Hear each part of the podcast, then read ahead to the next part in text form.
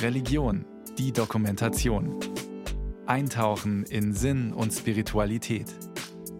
Ein Podcast von Bayern 2.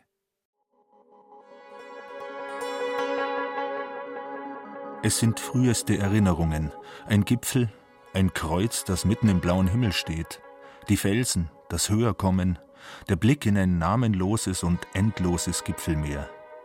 Die beobachtende Gemse, die sich mit einem Sprung entfernt, der Vogel ohne Flügelschlag, gleitet ins Offene dahin.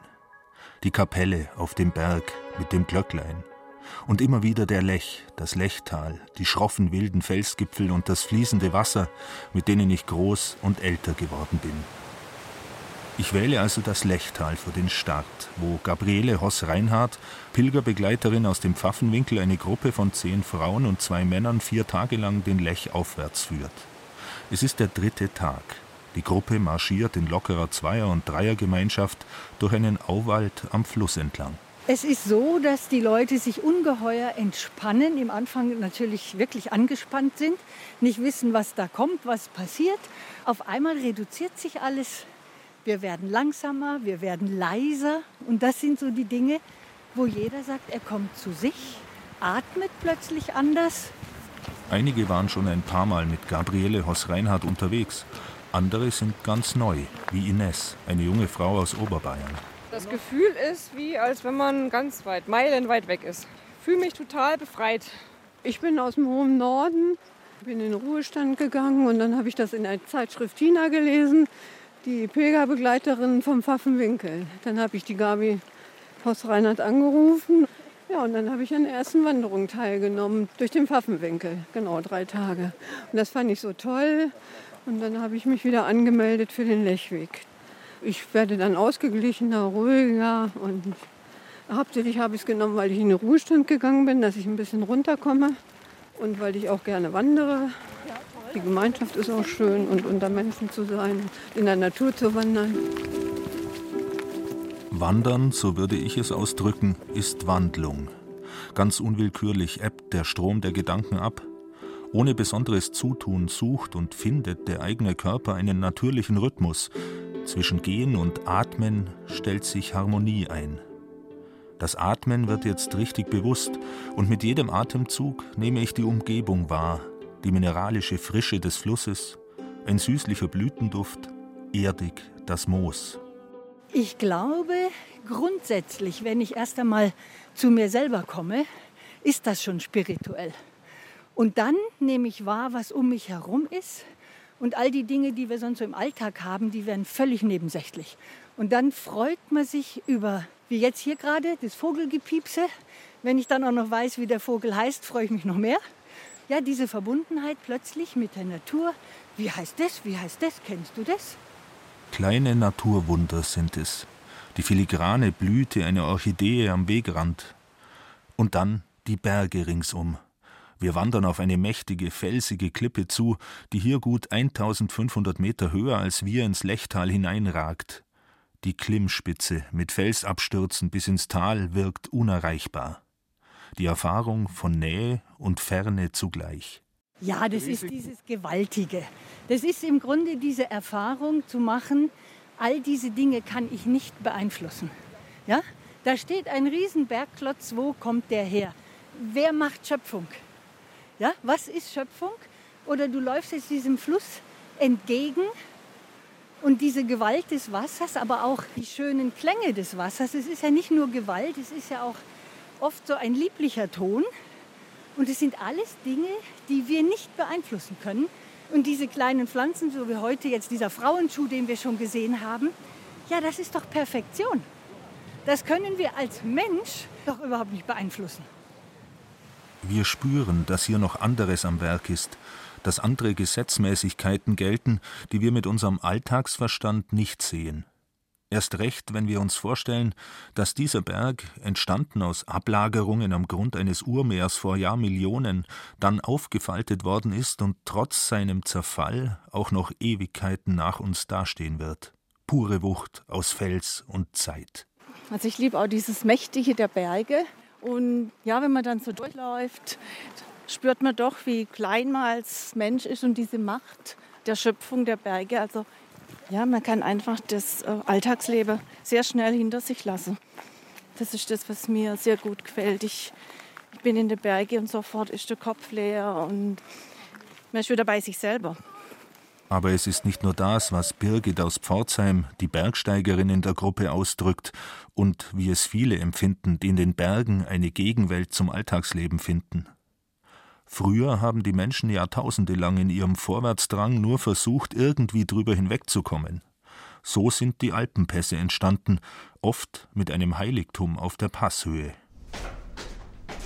Eine Steintreppe führt hinunter in das dunkle Gewölbe des Käsekellers im Hospice du Grand Saint-Bernard in der Westschweiz.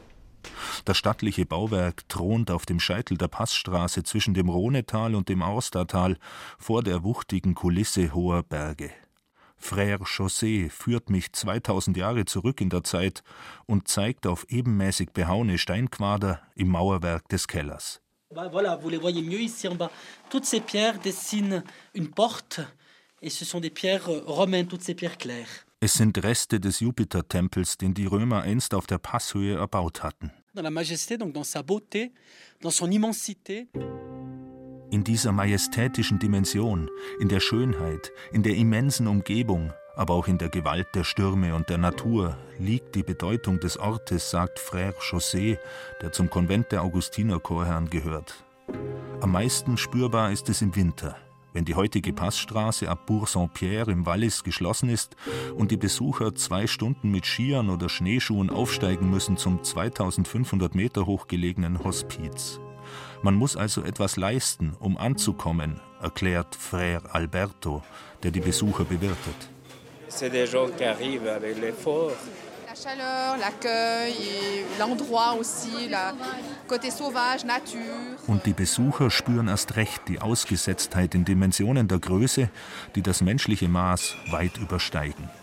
Und eben die Wärme, die existenzielle Dimension der Gastfreundschaft des Schutzhauses in der Wildnis.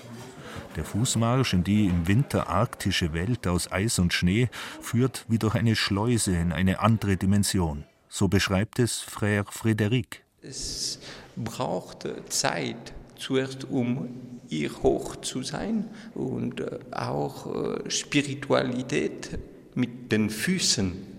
Es bedeutet, wir sollen ein bisschen die anderen Sachen, die wir sind, vielleicht ganz voll und man braucht ein bisschen alles leer lassen, um weiterzugehen. Erst die auf dem Weg über die Berge entstehende Leere öffnet die Pforten der Wahrnehmung für die andere Dimension, um dort weiterzugehen und dann die Immensité, die immense Fülle in der Leere wahrzunehmen.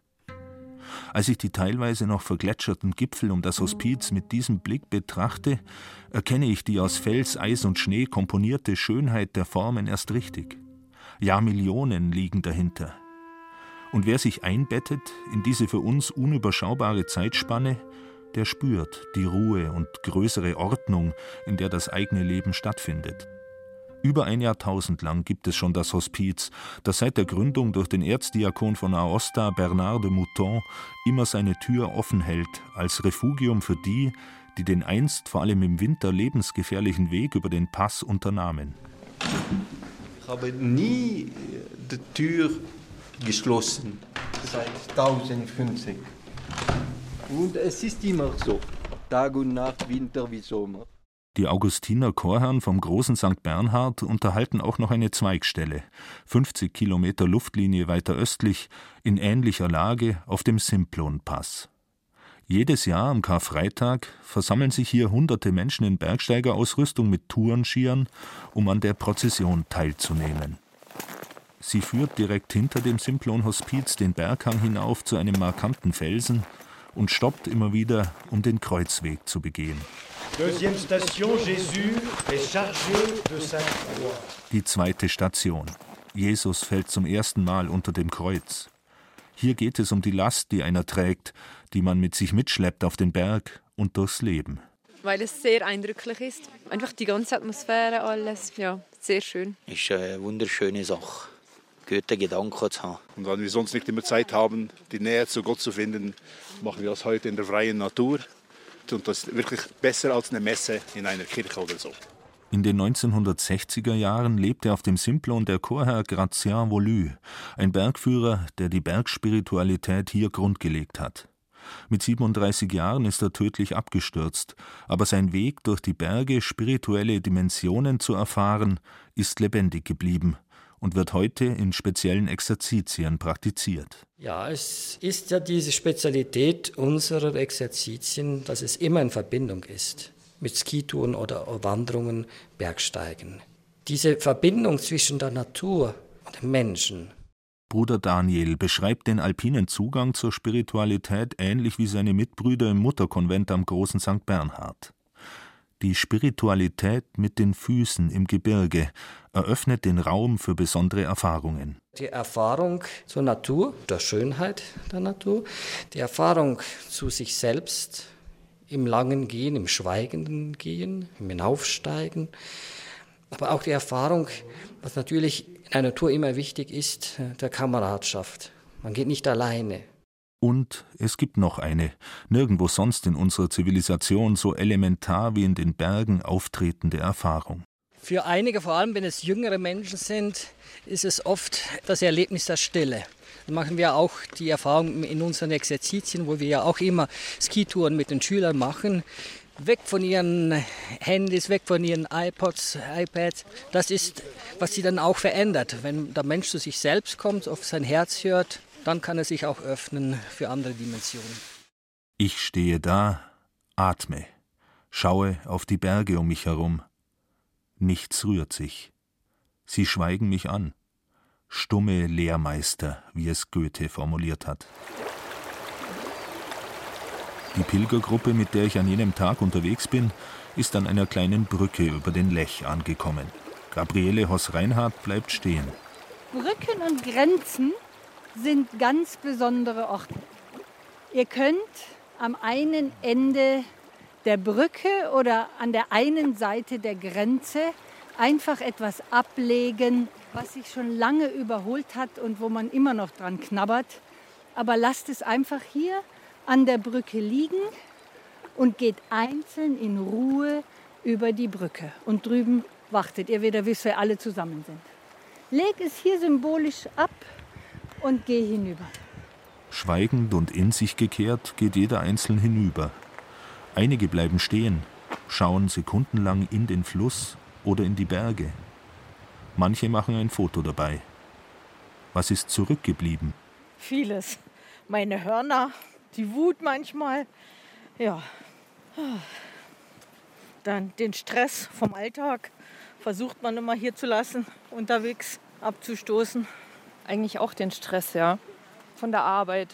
Man geht in sich, man überlegt, Vielleicht gibt es auch Wendepunkte, wie jetzt an der Brücke, dass man irgendwas ablegt, dass man sich vielleicht ja, verbessern möchte oder irgendwas, was einen beschwert, dann doch ablegen kann. Also ich habe mich auch bewusst dafür entschieden, pilgern zu gehen, um einfach zu mir zu kommen, um Gedanken fassen und loslassen zu können ja, und um eben diese Erfahrung machen zu können. Landschaft spielt eine Rolle, auf jeden Fall. Auch das Schweigen gehen spielt eine Rolle, dass man da wirklich in so einen Flow kommt. Ja, auch mal das Alleinsein, ja. Und es braucht Zeit, sagt Gabriele Hoss-Reinhardt, die Pilgerbegleiterin aus dem Pfaffenwinkel. Die Zeit muss ich mir dann nehmen.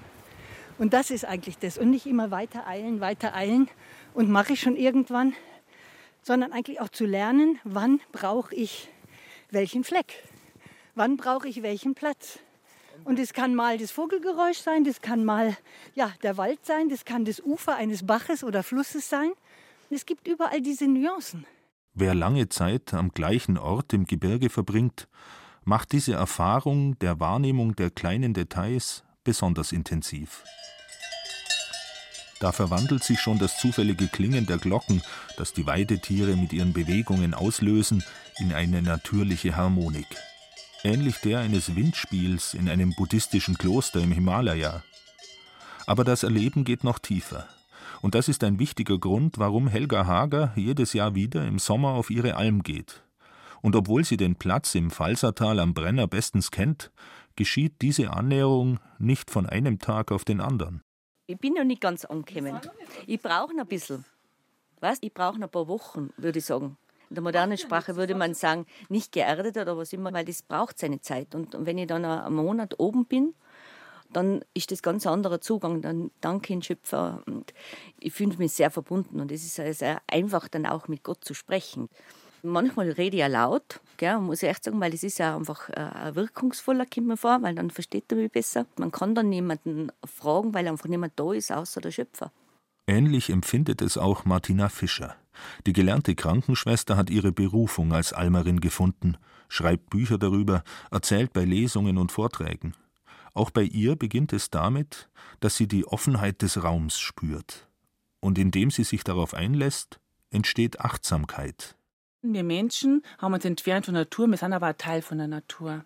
Und da können wir uns herum wieder gefühlt mehr verbinden. Und das merkt jeder Berggeher, merkt, hey, ich habe wieder Luft zum Atmen und ich fühle mich einfach wohl das macht spannend, weil du aus dem Verstand rausgehst. Wir sind unten so im Verstand und, und am Bergum kannst du wieder in die Intuition gehen. Du kannst mit deinen ganzen Sinne wahrnehmen. Also nicht nur äh, visuell und ähm, übers Hören, sondern äh, wirklich übers Herz und übers Fühlen und Spüren und übers Atmen.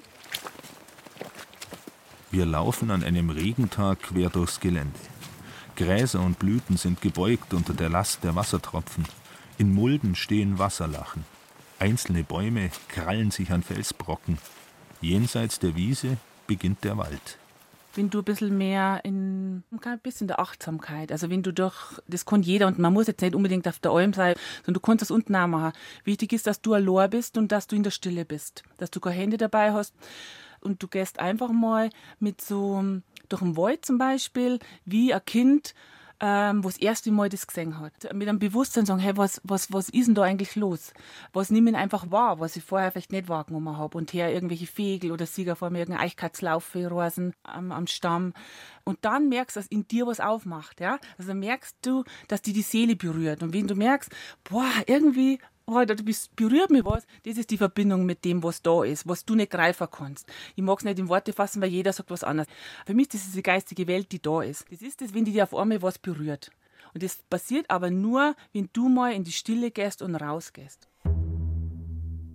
Über die Jahre und Jahrzehnte habe ich dazugelernt und sehe, die kleinen Bäumchen mit ihrem wulstigen Stamm, die an kargen Plätzen, oft im Schatten eines großen Baumes, millimeterweise wachsen und oft 30, 40 Jahre alt sind. Lilliputaner-Bäumchen, die auf ihre Chance warten, groß zu werden. Andere alte Gewächse, deren Wurzelwerk krakenhaft einen Felsbrocken umklammert, die sich an unmöglichen Standorten festhalten und Wind und Wetter trotzen. Und dann die mächtigen, jahrhundertealten Urwaldriesen, jeder Baum ein einzigartiges Geschöpf. Der Lebenszyklus eines Bergwalds ist ganz anders, als wir es gewohnt sind, ein Kreislauf, der sich über Jahrhunderte dehnt. Martina führt mich zu einer uralten Fichte, einem sogenannten Kandelaberbaum, da sie noch einen Kranz weiterer Triebe ausgebildet hat, die um den eigentlichen Stamm herum nach oben gewachsen sind. Zu zweit können wir nicht einmal die Hälfte des Baums umfassen er ist so riesig, er ist so kraftvoll und du merkst einfach, wie klar wir wieder sind. Also dann denken wir, wie wichtig wir Menschen uns machen, was wir uns eigentlich aufregen und was der schon erlebt hat in seinem Leben und welche Stimme der eigentlich schon, was er schon mitgemacht hat und steht nur da und bleibt in seiner Ruhe, in, ja, in seiner Haltung. Auch der Baum, der hier weit über ein Menschenleben hinaus existiert, öffnet für uns eine Pforte ins große Ganze, zu dem wir gehören. Und so geschieht es mit der gesamten Lebewelt, die wir hier auf dem Berg plötzlich in ihrem Dasein wahrnehmen. An diesem Tag, wo überall das Wasser von den Bäumen tropft und über die Steine rieselt und Nebelschwaden zwischen Felswänden und Wetterfichten hängen, ist es besonders intensiv ich mag das dann gern, weil dann spiele ich jetzt zum Beispiel die Naturwesen sehr stark. Und ich sehe dann einfach ein die Baum oder wir haben da oben einen Wacholder und der wächst über einen Stor drüber und der hat ein wunderschönes Gesicht. Und das ist wirklich ein Naturwesen und das ist der Beschützer von der Alm. Martina pflegt die Verbundenheit auch in kleinen Ritualen, wie in indigenen Kulturen Südamerikas, die in ihrer animistischen Weltsicht davon ausgehen, dass die Umwelt durch jedes ihrer Geschöpfe beseelt ist. Ein göttliches Band durchwebt wie ein verbindender Faden den Raum. An besonderen Orten tritt etwas von dieser schöpferischen Kraft zutage. Wir haben jetzt mitten im Wald eine Quelle erreicht. Es sind ganz viele Bäume da, ganz viele Storner, die ganz viel Moos haben und ein bisschen Ebereschen, ein bisschen Ahorn, ein paar abgestorbene Baumstamm liegen da. Und da kommt man, jetzt ringt es gerade, dann kann man sich vorstellen, dass da wirklich so Naturwesen sind. Da war so Elfen und Trolle. Und zu mir, also in der Ausbildung da in, im Bereich Kreitelkunde, da ist auch schon über diese Mystik ein bisschen geredet worden und das finde ich halt so spannend. Und das passiert mir immer wieder, wie auf der anderen Alm. Wenn ich einfach am Wald reingehe und, und, und schaue und frage nicht und bedanke mich nicht, dann fahre ich garantiert über, über die nächste Brombeerstauden drüber und über die nächste Wurzel drüber und dann sage ich, aha. Und da haben wir jetzt wieder gelernt, ich finde es ein schönes Bild, dass man sagt, Trolle legen dann einfach wie so Steine dann die dir nahe oder die legen da einfach am Fuß oder einen Hax, wie wir in Bayern sagen, und dann fällst du irgendwo drüber, weil du nicht gefragt hast. Magst du das aber, dann wirst du nirgends mehr drüber fallen, sondern die lassen sich dann gewähren. Es braucht Zeit, zu sich kommen, atmen, sich dem Raum öffnen und dann Verbindungen herstellen zum Baum, zur Blume, den Tieren, die alle ihre eigene Daseinsform besitzen. In der Verbundenheit ermöglichen sie uns teilzuhaben am Kreislauf der Natur. Auf der Alm, sagt Martina, ist sie der Natur ausgeliefert. Ich glaube, da wärst du fast ein bisschen gezwungen im positiven Sinn, dass die du mit irgendwas verbindest. Also es passiert dann schon von der Loa, dass du sagst, Mensch, äh, helft's mir da, egal wer da ist, weil irgendwie äh, steht's gerade oh und dann magst du die Erfahrung, das funktioniert. Das ist ja schon. Du merkst, hey, irgendwie ist jetzt klappt. Jetzt ist da vor mir ein Wanderer gekommen, der, der mir irgendwas geholfen hat. Oder jetzt ist, es machen sie immer ein paar Türen auf. Und das ist dieses Vertrauen ins Leben. Und das habe ich jetzt immer wieder gemerkt, wenn du vertraust, dass alles zur richtigen Zeit kommt und dass dir im richtigen Moment die richtigen Leid begegnen und die richtigen Situationen. Du so im Fluss bist, dann kann da eigentlich nicht mehr viel passieren. Und das ist das, was dann auf der Alm so beseelt auch. Du hast das Gefühl, du bist nicht so allein. Und unten im Tal sind wir zwar mit ganz viel Leid beieinander, aber wir fühlen uns oft so einsam. Auf die Vorträge werde ich immer wieder gefragt, ja, fühlst du dich nicht einsam oder allein? Ich habe gesagt, ich bin zwar allein, aber ich fühle mich nie einsam. Ich komme zu mir selbst, ich verbinde mich. Durch den Baum, die Blume, den Berg gehen Pforten auf in andere Dimensionen. Jenseits der Sprache bewirken es die Berge und die Natur mit ihren Geschöpfen, Lebewesen, Tieren als stumme Meister. Eine meiner frühesten Erinnerungen führt mich zurück zu der Kapelle auf dem Berg, zu der mich mein Großvater immer hinaufgeführt hat. Auf einem Steig über Wurzeln, an einem Felsbrocken vorbei, der aus den wollknäuelartigen Strukturen versteinerter Korallen des einstigen Urmeers besteht. Bis auf einen Felsabsatz. Dort steht die Costa-Ries-Kapelle, hoch über dem Talkessel von Reute im Lechtal. Immer brannte drinnen ein ewiges Licht, und ich konnte es nicht erwarten, den Strick zu packen, der durch ein Loch aus der Decke hängt, und die Glocke zu läuten. Und mit dem Klang fühlte ich mich verbunden mit der Bergnatur, in der wir für eine Zeit zu Hause waren. Am Tag, bevor ich zu Gabriele Hoss-Reinhardt am Lech gestoßen bin, war die Pilgerbegleiterin mit ihrer Gruppe genau dort oben auf der Costa Ries. Als ich erfuhr, man darf einfach läuten. Das ist ja schon was Besonderes. Wann darf man Kirchenglocken läuten? Dieser Zwang, den man früher hatte, dieses ist nur für die einen, jenes ist nur da für die anderen. Und ich durfte einfach diese Kirchenglocken läuten. Das war für mich das Höchste. Also was ich weiß von Leuten aus dem Ort, wo wir früher übernachtet haben, dass quasi ein Gastarbeiter da oben diese Kapelle gebaut hat, der also da unten im Lechtal gearbeitet hat und der dann, aus welchen Gründen weiß ich nicht, diese Kapelle gebaut hat. Und das für die ganze Familie sehr wichtig war und dass dann immer einer dieser Familie jeden Tag hinaufgegangen ist und die Viktoria dann zu mir sagte, die hatte mir das erzählt, dass wenn man eben oben ist, dann darf man läuten. Und dann habe ich zehnmal nachgefragt, ne? Ich darf da läuten? Richtig verbrieft ist die Geschichte, die über Generationen nur mündlich überliefert wurde, nicht aber der Ort hat etwas gespeichert von all denen, die hier etwas gespürt haben vom Größeren und Höheren, das uns umgibt. Natürlich will man als junger Bergsteiger oben stehen, große Gipfel werden Sehnsuchtsziele, Messlatten für Kraft und Mut.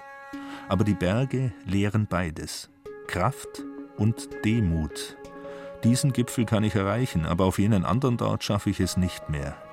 Immer wieder muss ich umkehren, obwohl ich es so sehr gewollt habe so lasse ich mich im Geiste immer wieder führen von Viktor Frankl, dem Lehrmeister der säkularen Askese. Indem wir etwas von uns fordern, auf etwas von unserem gewohnten Komfort verzichten, bilden wir inmitten des Wohlstands Inseln der Askese.